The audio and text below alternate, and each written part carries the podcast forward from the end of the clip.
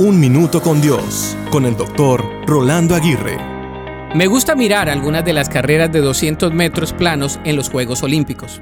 Aunque este tipo de carrera es una prueba de velocidad del atletismo actual, lo que más me impresiona es saber la carrera que se ha corrido antes de la carrera en los Juegos Olímpicos. Al escuchar las historias de muchos de estos atletas, quedo impresionado de todo lo que han tenido que sobrepasar para llegar a los Juegos Olímpicos. Al igual que ellos, nosotros estamos en una carrera. Tenemos que sobrepasar obstáculos de enfermedades, entrenamientos dolorosos y esforzarnos grandemente para poder llegar a la meta. Los atletas que corren en los 200 metros planos usualmente han corrido miles de metros antes de su participación. Se han caído, lastimado, desanimado, enfermado, frustrado y han querido tirar la toalla. Sin embargo, su pasión por participar en la carrera los hace levantar una y otra vez. ¿Y tú cómo te encuentras hoy?